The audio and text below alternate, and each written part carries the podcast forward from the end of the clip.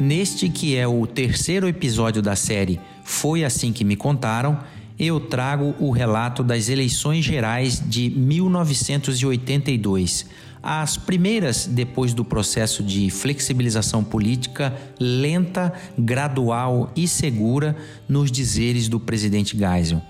Naquele ano de 1982, os matogrossenses, depois de 17 anos de impossibilidade, escolheriam o governador, um senador, oito deputados federais e 24 estaduais. Já não vigorava mais o bipartidarismo de Arena e MDB, extinto com a Lei da Anistia de 1979. Mas os partidos com força para lançar candidatos viáveis ainda eram somente dois: o PDS nascido das costelas da Arena, e o MDB de Ulisses Guimarães, que recebeu a letra P em sua sigla ao se fundir com o Partido Popular PP de Tancredo Neves e se tornar PMDB em fins de 1981.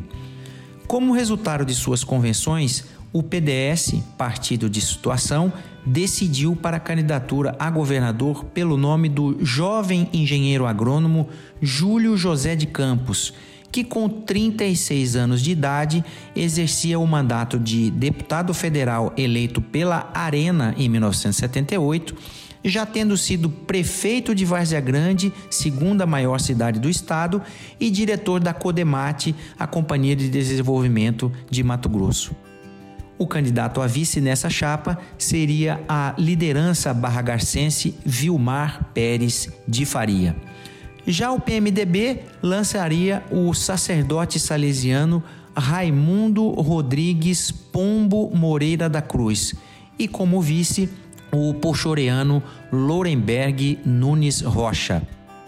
Natural de Corumbá, mas sempre radicado em Cuiabá, Padre Pombo, como era conhecido, além de religioso, era ensaísta, escritor, diretor do Colégio São Gonçalo, sucessor de Dom Aquino Correa na Academia Mato Grossense de Letras e membro do Conselho Estadual de Educação, onde foi presidente por sete vezes. Padre Pombo havia concorrido ao Senado da República em 78 tendo sido o mais votado para o mandato de quatro anos. Mas apesar de ter ganho, não levou. A combinação de regramentos eleitorais ditados pelo Ato Institucional número 3, o AI3, e as alterações constitucionais do chamado Pacote de Abril, que, dentre outras medidas, criou a figura do senador biônico com mandato, mas sem voto, fez com que Vicente Vuolo, do PDS, fosse dado como eleito e Padre Pombo, mais votado que ele, ficasse de fora. Ainda disputariam o governo, mas com figurantes do que com chances de vitória, Anacleto Ciocari pelo PDT e João Monlevade pelo recém-nascido Partido dos Trabalhadores, o PT. 1982 também era a primeira eleição para governador de Mato Grosso já dividido e, portanto, concorreram apenas candidatos do norte remanescente. Era muito comum nessa época as pessoas se referirem erroneamente como Mato Grosso do Norte. Apesar do governo militar federal ter liberado as eleições diretas para governadores, ela veio com pegadinhas.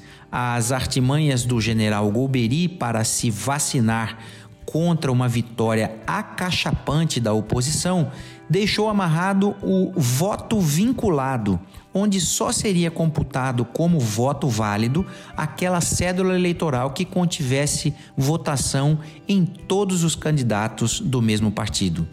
Não havia como, por exemplo, votar no candidato a governador do PDS e no candidato a senador e deputados do PMDB.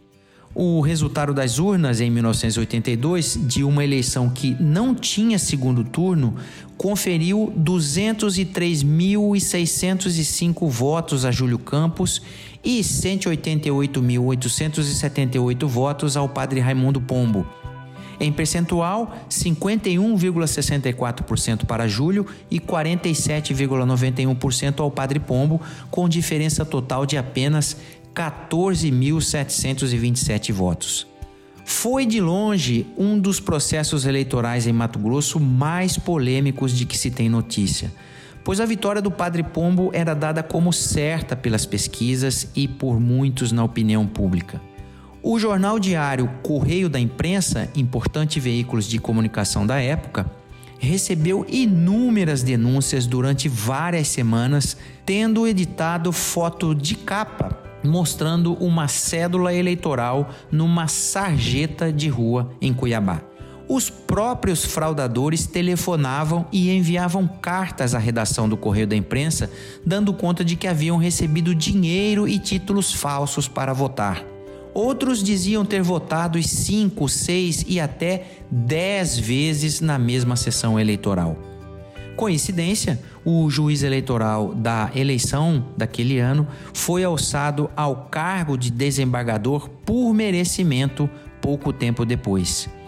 Em maio deste ano, de 2020, o site Media News teve acesso aos arquivos do extinto Serviço Nacional de Informações, SNI, e publicou o relatório onde aquele próprio órgão de inteligência do governo federal colocou em xeque aquelas eleições.